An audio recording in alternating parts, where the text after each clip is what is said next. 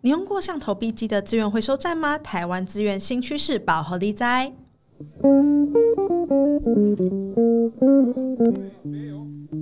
亲爱的朋友，你们好，欢迎来到《城市有事吗》频道。我们将寻访与城市相关主题，让我们在云端交流，一同走入城市，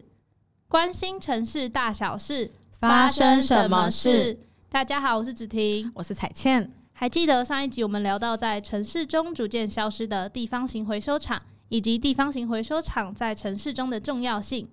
然而，在城市逐渐发展、土地资源有限，而资源回收问题仍需要被解决的情况下，怎么发展新的操作模式就非常的重要。上次我们也分享了一些在香港以及新加坡的创新资源回收做法，以及开始在台湾慢慢发起的智能回收站。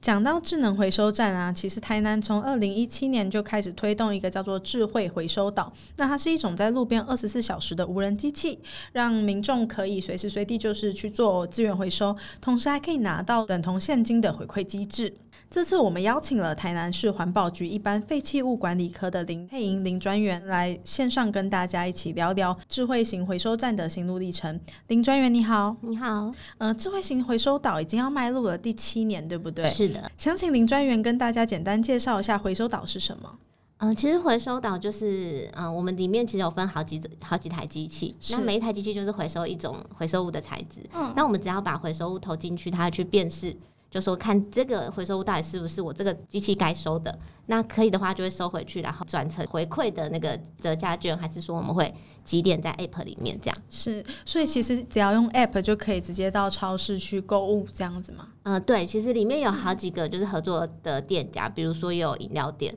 嗯哦对，或是百货这样子，商场这样。哦，嗯所以它好不酷哦限定是在卖场，对不对对，对，它不限定是在卖场。嗯哦，所以它就是像集一个虚拟钱包，然后这钱包可能可以在有合作的商家、嗯，都可以折对扣。嗯对对对，这大概是这样。那其实最早期开始，我们就是一个纸本的折价券。嗯，对，是那折价券就是只有限安平的家乐福，这也是嗯家乐福友善企业他们提供的这样。然后家乐现在慢慢就是。开始一化，然后对增对加就变一化嗯嗯嗯，嗯，了解。那其实现在这个智慧型回收站啊，它也不止在台南，就很多地方都有嘛。那想要请问林专员，认为这个发展智慧型回收站是趋势吗？还是其实它是一个必要的举动？我们先从回收开始讲。是，对啊，那我们一开始政府会推资源回收，主要它其实是为了要再利用，因为这些都是可以嗯再、再回收的材质。是那减少废弃物的产生。那这些东西其实除了政府在推之外，民间当然也要一起合作，我们才有办法达到更好的成效。是那其实最早开始，当然就是刚才讲的地方回收站，它其实嗯就对比较传统一点，就是它可能就一个场域，然后会嗯有人来这边称重后变卖。是对，那它卖了之后，它还是会分不同的材质，比如说纸类或是保特瓶等，然后卖给后面的回收商。是，对，这就是比较我们传统蛮有人情味的一种 区域型的回收站。嗯那其实现在我们发展到智慧回收站，就是跟以前有点不一样，是传统回收站它毕竟需要人，我可能没有办法说二十四小时都开，对，就是我可能就是一天开八个小时，但是有时候民众他可能刚好我手上就有一个保特瓶，我需要回收，嗯对，那智慧回收站的角色它其实就比较像是嗯用一个好玩的方式，嗯告诉民众说：“哎、你这个可以回收，那我可以拿到一些回馈金。”这样，其实站在政府的立场来说，这个东西我们希望它再利用。一些民间的回收站，我们的角色其实就是去管理它，就是让它的用地是合法的，那嗯它的环境也是安全的，对环境卫生还有消防安全。那所以其实说，嗯、智慧回收岛，我觉得它现在是一个趋势啊。是对，因为现在有很多 AI 的东西，就是嗯很多都是是是电子化了，对。对那所以从以前传统的人去收这个回收物，到现在是用智慧回收岛，我觉得它是一个趋势，嗯，对啊，是那而且它，嗯我们刚刚讲说回收，我最终希望它去再利用。对，它是去再利用的时候，有一个很重要点，就是同一种回收物，它要走同一个管道去再利用。就是我没有办法说纸类、保特瓶、铁铝罐嗯全部混在一起去一个地方再利用。嗯是但是智慧回收岛就有这个好处，就是你进去的时候它会帮你分好，因为它就是用一个比较智慧光学辨识的方式去嗯判断说。这个东西进去好是保特瓶，它就放在这里。嗯那最后你你收了这一袋全部都是保特瓶，你是不是就可以直接进到保特瓶的那一条处理线去？它反而会省去传统的这些人力对跟嗯对对对成本。对哦对，所以其实目前还是会希望走双轨并行，就是以对传统跟新的东西，他们是一起的去辅佐整个资源回收的市场。对，其实相辅 OK 相成的。了解。嗯，那我想请问，现在安平那个智慧型回收站嘛，其实也是要迈入第七年了。对，那最一开始是为什么会在安平有想要设这种智慧回收岛的一个契机？嗯、其实那时候还蛮有趣的。其实是一个台商，他是一个台南人，嗯大家啊叫洪庆林先生。那他那时候他去国外，就去罗马尼亚创业。那他在罗马尼亚那边，就是好像他是说那边有蛮多这种类似资源回收岛的这种模式。那所以他那时候就想说要回馈他自己的家乡，所以他就找到了台南市政府，然后就希望可以就是送一台这样的回收岛，就是送给台南市。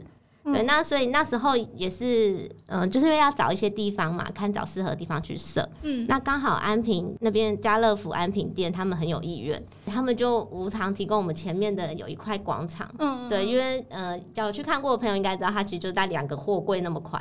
嗯是对，所以他就给我们就是那一块地可以使嗯用。那他其实也有提供了折价券，所以对其实最一开始是真的蛮公司合作去对对对对完成这个对其实这个很酷诶，欸嗯它其实是三、三个，三方就是呃企算民业、间企业企业、嗯民间，然后还有那个政政府嗯府一起去合作。但这样最一开始是怎么样跟民众进行推广？因为那个时候六七年前应该如果这种东西还没有近几年这么盛哦呃对行。因为那时候应该算是台湾是第一，就是在台南是第第一一个个，对，嗯就是如果路上突然蹦出一个，然后跟我说：“哎、这里可以丢资源回收。”我就想想说说什么意思？对，为什么这个？ 对对，像想问，就当初到底是可能怎么开始跟民众推广的，或是当初会不会开始设的时候，可能使用率没有很高啊？就是推动的时候有没有一些挫折感？有有有，就还是嗯因为回收到我们刚刚有说拿到的是折价券，对，那有些人他呢觉得拿现金比较有实在感，所以以哦哦 一开始其实他们还是会呃有点观望，就想说这个到底是什么？是嗯对，那其实我们一开始也办的蛮多，就是比如说邀请学校啊，或是幼稚园来户外教学，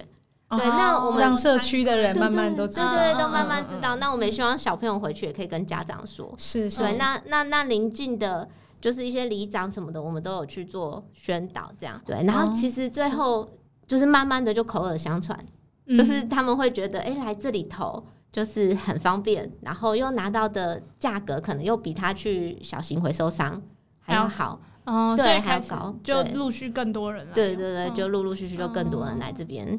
是因为刚刚有提到那个呃，就是慢慢的去推广。那嗯其实因为我们一直有讲到说，哎、这已经七年，要要第七年了。然后我们也有发现说，其实目前比较大的回收岛就是在安平安那平就是边。比较多种类的，对对对对，所以就会想要问林专员说，哎、是不是在这个过程当中，呃，有什么困境啊，有什么难处，然后呃，是怎么解决的吗？或者是其实现在目前正在这个困境里面，这样呃，其实我们一开始第一代就是那个洪洪庆林先生送给台南是市政府的这一座，它嗯其实有点算半自动化，就是它不是完全的无人哦、因为它有哦一部分，它有一部分是用投屏的，它可以回是收保特瓶或是铝罐，它是自是动回收。对，但有一部分我们回收小家电，哦那这个就等于就是我们需要有一个常驻的人力在那里。是。嗯嗯嗯对，那那这个其实整个呃五六年经营下来，我们算起来其实是说实在就是成本很高。嗯是对，那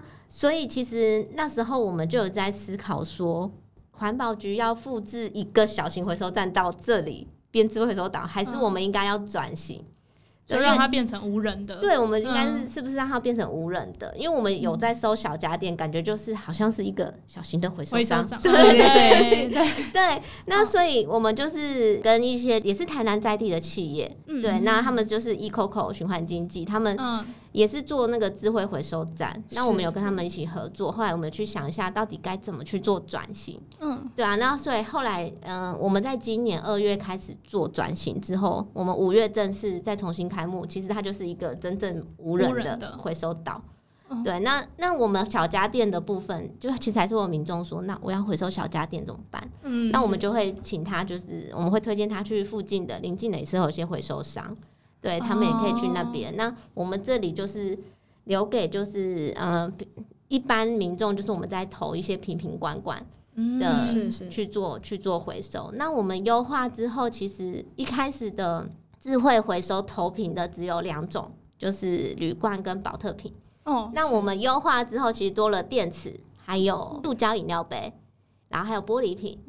对，我们就是多了三种的材质。嗯，对，那所以我们就转型变成二十四小时都可以营运。那、嗯而且也少了这个常驻人力，对，因为他哦不用对忍了，对他就可以我就二十四小时。对， 然后也就是成本其实大幅的降低啦。是对是对 嗯是，而且呢，刚刚有提到，因为可以让大家都过来呃使用嘛，那对这样的话，其实如果未来不断持续的发展下去，会越来越多人知道，那也许大家的回收习惯也会去改变。那我们也可以发现说，现在的政府其实一直希望走公正转型，嗯就是去保障弱势的族群啊。未来如果顺利推广啊，它可能会进一步的压缩到第一线工作者的工作机会。那想要请问呃林专员说，之后，呃，台南市政府有没有什么配套措施，或者是说这个困境要怎么让这个转型变成是一个更好的举动？嗯，其实嗯、呃我们有发现，就是这个回收岛，就刚刚有讲说它的它回收后的价金其实比一般小型回收商还要好。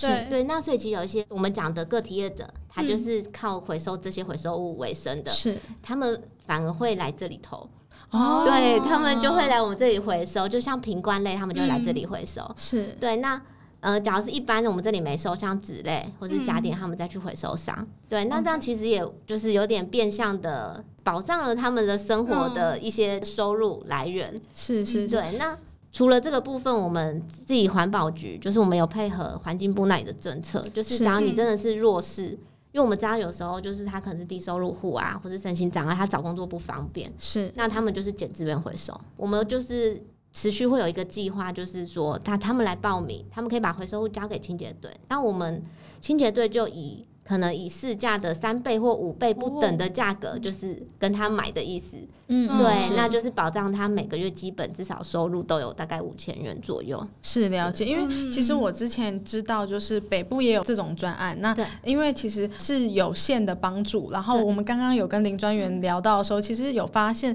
原来呃这个智慧回收岛它的价格会比一些中盘商的对价格会再更高一点，对对不对对？嗯所以某种程度其实也是在帮助这些弱势族群。嗯，那我想要进一步问，上次我跟彩倩有聊到，就是我们看到这种智能回收站在市区里面，其实还是有一些小型的站点，但它可能就是只有瓶盖啊或保特瓶，就是嗯对比较单一的回收物。那想是说智慧回收岛的这种比较多元回收物分类的这种机台，有没有可能就是在比较市中心的地方去复制？嗯嗯、呃其实我们复制这个点啊，主要嗯还是在于空间。哦，对，因为它跟一般我们看到单一机台，它可能就在某某的百货前面，或是嗯某某饮料店前面，是它就是比较小型一点，有点像贩卖机那样子。对对是对对，对，嗯那个空间它就可以用。那那回收岛的部分，它可能也是考量到空，就是是土地问土地问题，对不对？哦，那所以，假如说之后真的要，呃，真的要推广的话，其实我们当然希望有意愿的企业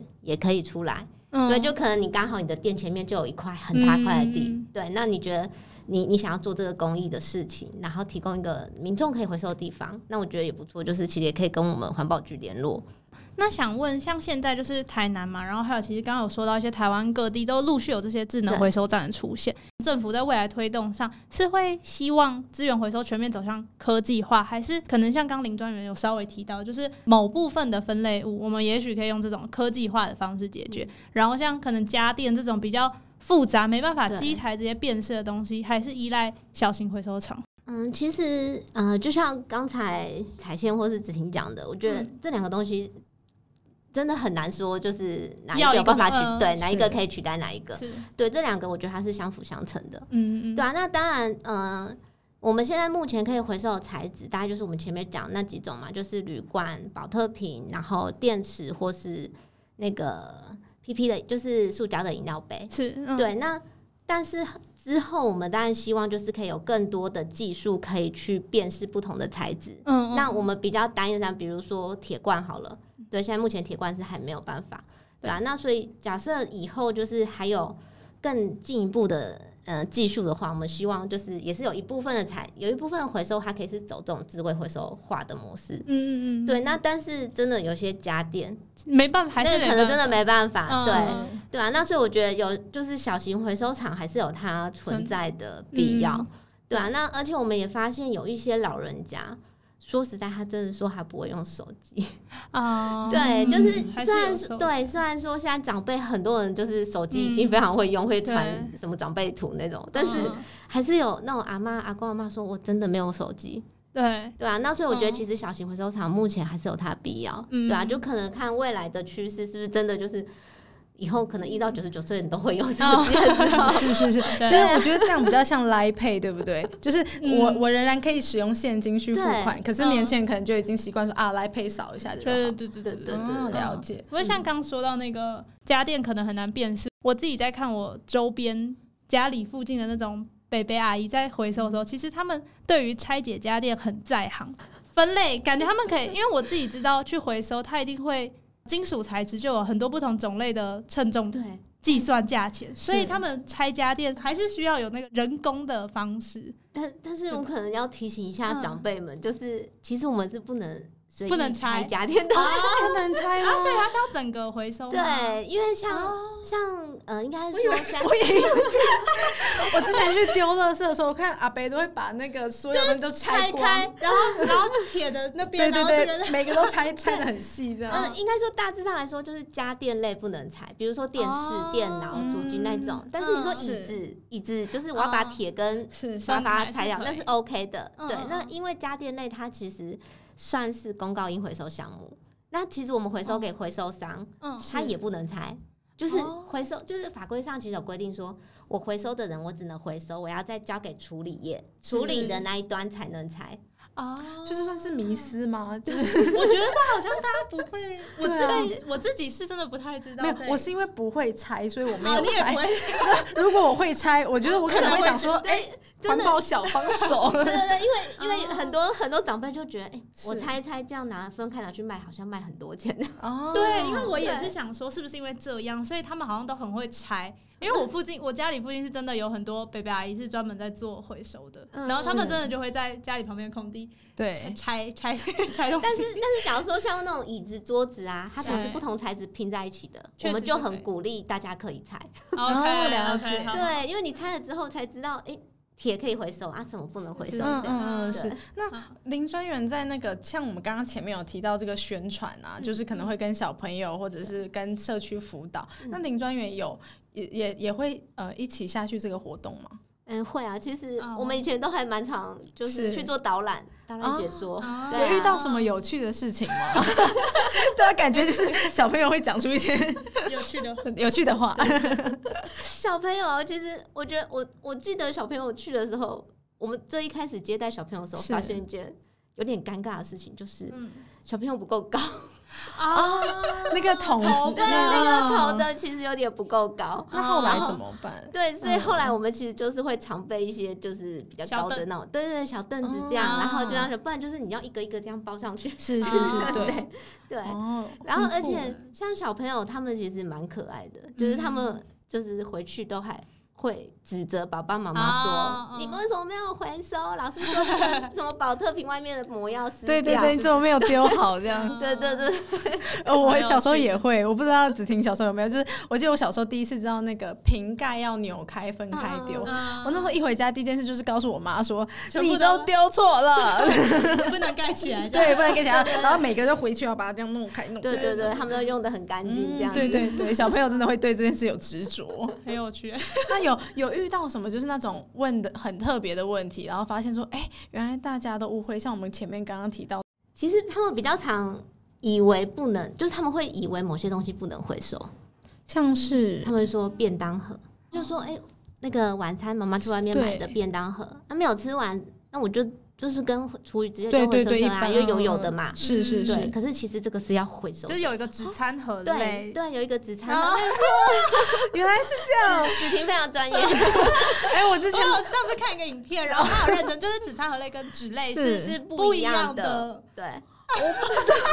我之前也是会想说，哦，因为它已经用脏了，对所以它不能丢之类。我也会直就接是想说，说油油的对，油油的不行啊、原来是可以的。对，其实那是可以。哇，大嗯家啊对资大家源回今天收，都 讲知讲一点知识，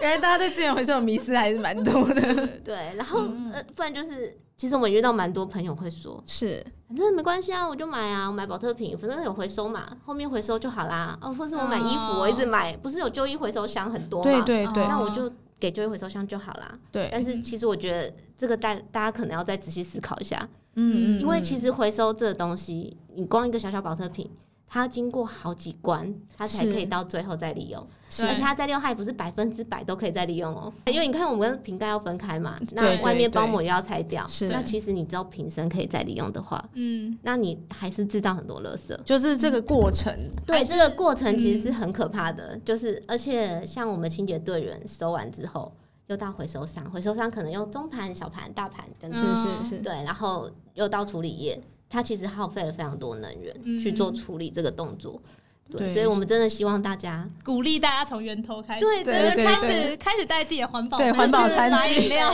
现在可以折五块， 对，这个所以我觉得五我，块真的很多，我觉得有差，我觉得真的有差，因为其实以前两块的时候，我对我有时候会觉得，嗯，两块好像我也不想拿零钱。对对对，然后五块我真的觉得很有感，对，五块后我就开始在用大象杯，